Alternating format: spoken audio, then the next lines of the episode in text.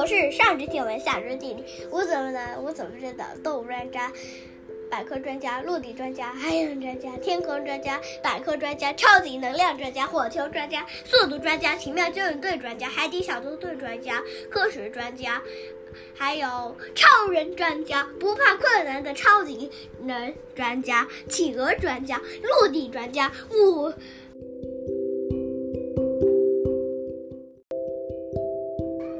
好，宝宝，我们今天要讲什么？嗯，这企鹅。对，上一上几个星期我们是刚说的。对，我们要讲生活在南极的企鹅。我们知道，呃，企鹅呢生活在南极，还有它周边的岛屿上面，对不对？嗯。因为呢，它们是要在冬天在冷的地方生活的。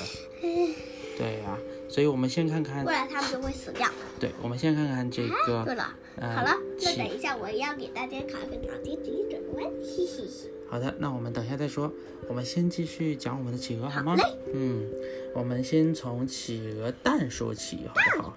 对，企鹅蛋呢，大约有四百五十公克。嗯，它呢会在六月到八月期间去孵蛋，也就是说，很多企鹅都是在六月、八月出生的。是吗？对，但是它们出生的时候呢，其实是很小的。你看到这个比比企鹅这么小，它只有三百五十公克。但是它们长得很快哦，它们在十一月的时候就会开始换羽毛，成为鸟。它会飞吗？企鹅好像呃没有办法飞得很高，但是它可以跳起来的。我知道，我知道企鹅没法飞。嗯，然后呢，企鹅在换完羽毛之后啊，嗯，它就会潜到海里面。是吗？对，十二月或者是下一年一月的时候，它们就要筑巢，然后就可以自己捕鱼吃了，你知道吗？它们相当于才六七个月大的小企鹅就可以自己捕鱼吃了。什么？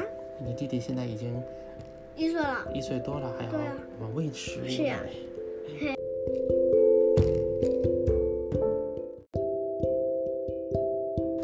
好，宝宝，我们继续讲哦。那么企鹅，你知道它们在嗯温度很低的地方要生活，它们怎么样取暖呢？嗯，当然是用它们厚厚的羽毛了。对，还有就是很多企鹅它们会聚在一起，对，聚在一起度过风暴。那么这样，它们的群体的中心温度可以高达三十七度，就会很暖和了。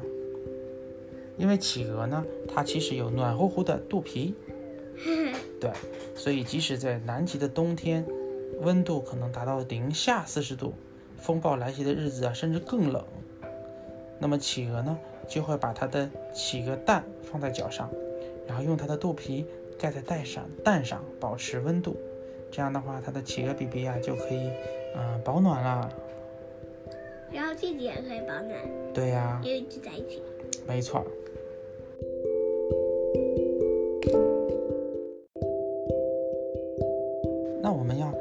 看看企鹅爸爸。企鹅爸爸是做什么？我知道，爸爸是帮。企鹅妈妈来看孩子，而这个时候呢，企鹅妈妈会下水找吃的给家庭还有自己。哦，这个你都知道，你说的对。而且企鹅基本上知道什么时候上去，而且基本上企鹅也是哺乳动物，其实也要在海面上面呼吸。对的，所以啊，其实企鹅呢，嗯，通常是这样子的，它们为了交配还有生宝宝。它们在三月到五月就会停留在陆地上，所以通常没有办法觅食。那么这个时候，雌企鹅呢就会产卵，然后呢，它就会去到海中捕鱼，留下雄企鹅负责孵蛋，就是孵。是雄还有，就像你说的是企鹅爸爸负责孵蛋的。是啊。对，然后雄企鹅呀，在十天左右，它在孵蛋的这个时候啊，它只能吃什么？鱼没有鱼吃，是吗？只能吃雪。雪？对，其实它是很饿的啦，没有什么食物吃，所以我们要说加油，企鹅爸爸。然后雄企鹅呢，它呢会在喉咙深处。雄企鹅吗？对，雄雄企鹅，它会在喉咙深处制造一种所谓企鹅乳汁，储存在它的胃中。什么是企鹅乳汁？其实就是它自己喉咙深处分泌的一些有营养的东西，然后它就会一点点的去喂它的小宝宝。然后等到雌企鹅在外面捕鱼嘛，它捕鱼吃饱之后，它就从海中回来了。然后这个时候，通常雄企鹅已经瘦的只剩下孵蛋前的一半的体重。因为雄企鹅它要在这十几天孵蛋，又没有食物，它又要去喂宝宝，所以它就会瘦的只有之前的一半重了。然后雌企鹅就是吃了饱了，吃了很多回来。然后这个时候，那它有没有带吃的给企鹅爸爸？你看看这里有没有？有我希望它有，但是这里说啊，那个雌企鹅回来之后呢，它就和雄企鹅换班了。然后这个时候呢。就是雄企鹅出去觅食，雌企鹅在这陪宝宝，所以他们是轮流的。然后一直轮，一直轮。对，十几天它要出去，嗯，雌企鹅出去吃食物，然后雄企鹅呢就会在家里面。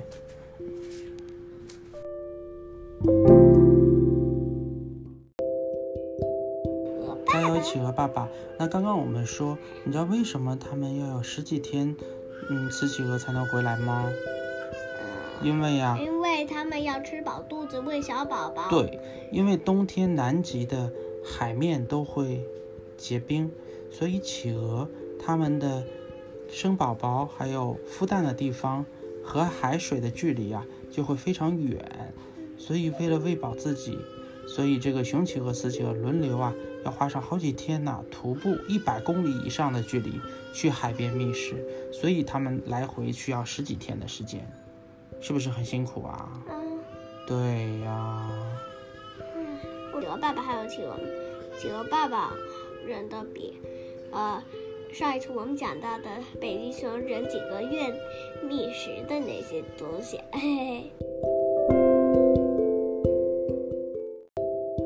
对啊，我们现在说说企鹅的秘密。我们先说企鹅是怎么样捕鱼的，好不好？好嘞。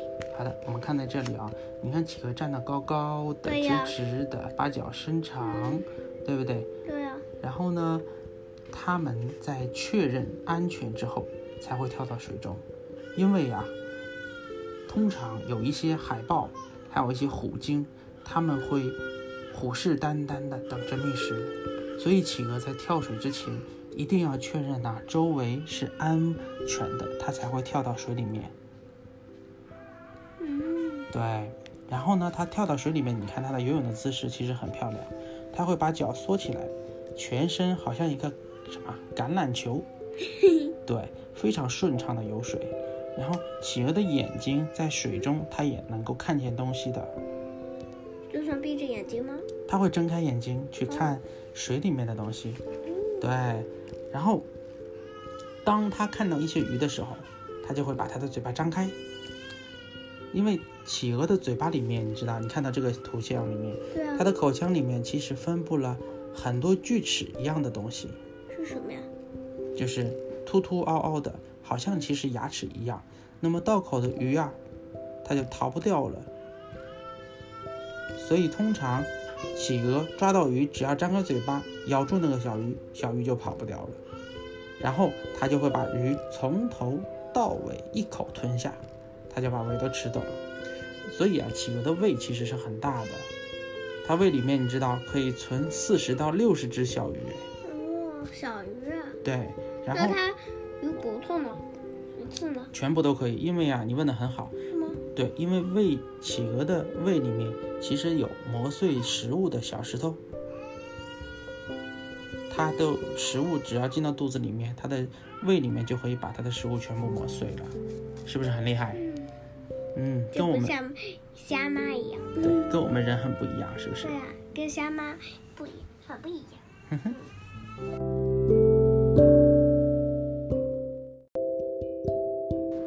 好的，宝宝，我们再看看，呃，企鹅的身体的构造，好不好？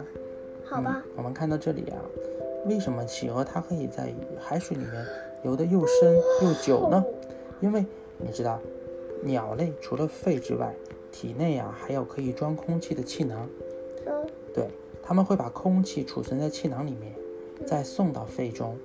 所以企鹅在水中呢，它也会利用这样的一个构造，所以它就可以游得很久啊，又可以游得很深。而且还可以游到这里。你看这中途都要有一个金字塔，上海的那种塔子。对啊，其实它是游得很深很深的。对啊，它最深可以游到五百四十六米。是啊，比东方上海的东方明珠还要高。对。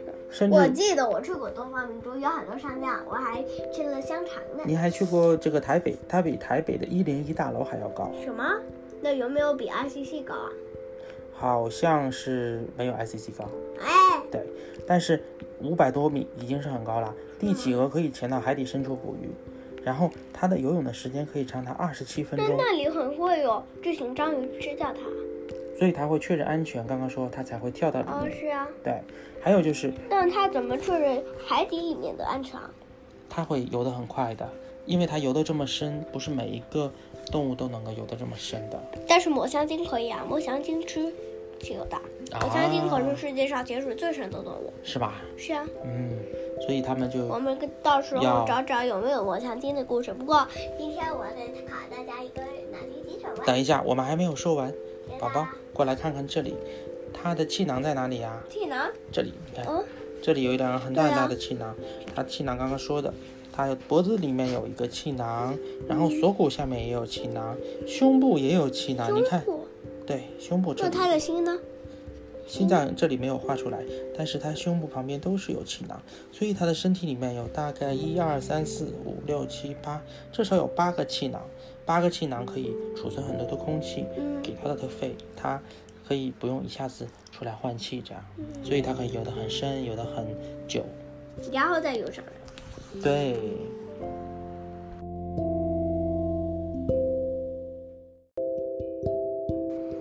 还有宝宝，刚刚你提到一个很好的问题哦，这不就是东方明珠吗？这就是对。为什么企鹅可以游得那么快呢？因为它们有泡泡啊，它们游得很快，所以它泡它们后面会产生一种泡泡，让它们游得更快。然后企鹅其实说啊，它在水中，它可以游到时速二十五公里，它的别名叫做水中快艇。水中快艇吗？对，因为它在水中拍打呀，还有挥舞它的鳍，其实挥舞的很快的，所以它可以游泳的速度很快。对，那么在空中的飞鸟。通常它的头骨里面有很多空隙，所以很轻。那么企鹅的骨头呢，也很坚硬，也非常的坚固。那么这样它在游泳的时候，就可以，你看它的头很小很尖嘛，就可以减少水中的阻力。然后它可以游上去，扑的一下抓住鸟吗？对啊。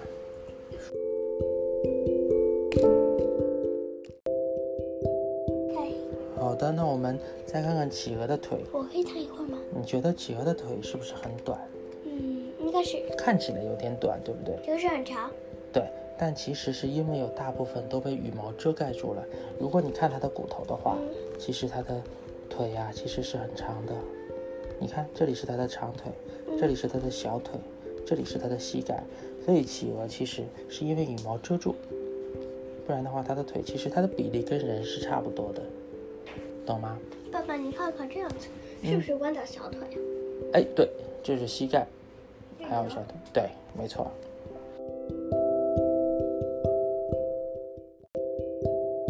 好，宝宝，我们最后说一下，企鹅呢，在一月和二月的时候不能游泳的。为什么？因为那它们肚子不是很饿吗？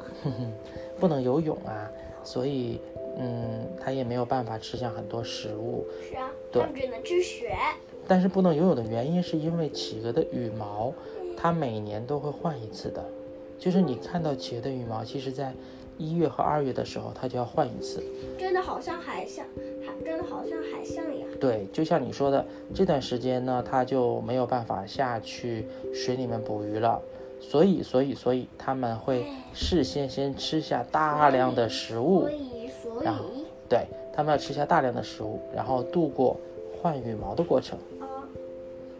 所以其实企鹅也很辛苦哎，你想想看，它一二月的时候换羽毛，有一个多月不能吃东西，然后他们生小宝宝，去孵孵小宝宝的蛋的时候，也有十几天不能吃东西，然后吃东西还要跑到一百公里以外的海水里面去捕鱼，然后跳到海水里面还要很小心的，以防止呢有一些这个虎鲸啊或者一些海豹，所以其实企鹅也很不容易哦。是啊。但是它们很可爱。好了，现在我们也该讲最后一点了。嗯，对，我们最后一个就是讲一讲企鹅是怎么样量身高的吧。好啊。对，企鹅的脚和脖子它的伸缩幅度很大。对，就是这里。所以你测量企鹅的身高的时候啊，通常通常不是让它站在那里的，而是让它躺下来。躺下来，对，这样它就可以把脖子伸长，然后把脚也伸长。所以企鹅实际的身高会比你看到的要高哦。那它不是赖皮吗？它也没有赖皮，因为它走路的习惯就是缩缩这个脖子，然后好像很可爱的样子。但是我们人可不可以这样？是不是应该挺直了胸膛来走路？那当然。对呀。好的，宝宝。我于大侠厉害。于大侠，我们今天讲的差不多啦。嗯，好的，那让我来给大家，呃，嗯，脑那个脑筋急转弯吧。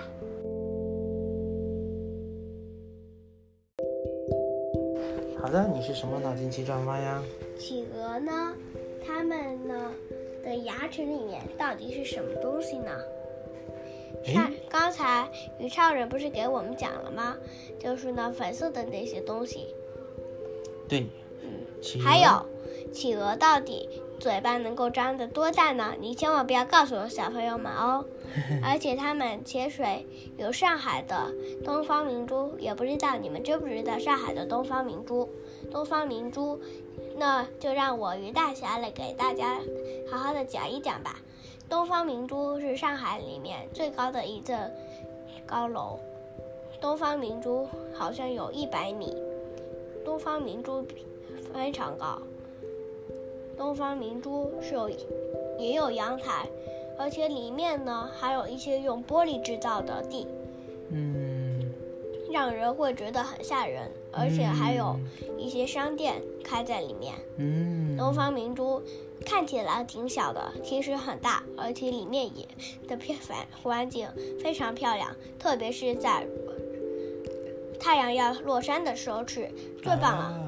于大侠之前呢去过上海，而且呢我还去过东方明珠，跟我跟我的鱼呃跟我的鱼大婆 还有鱼大公去的。嗯，好的。嗯。谢谢你，鱼大侠愿意告诉我们。那这几个脑筋急转弯，你们就自己想吧。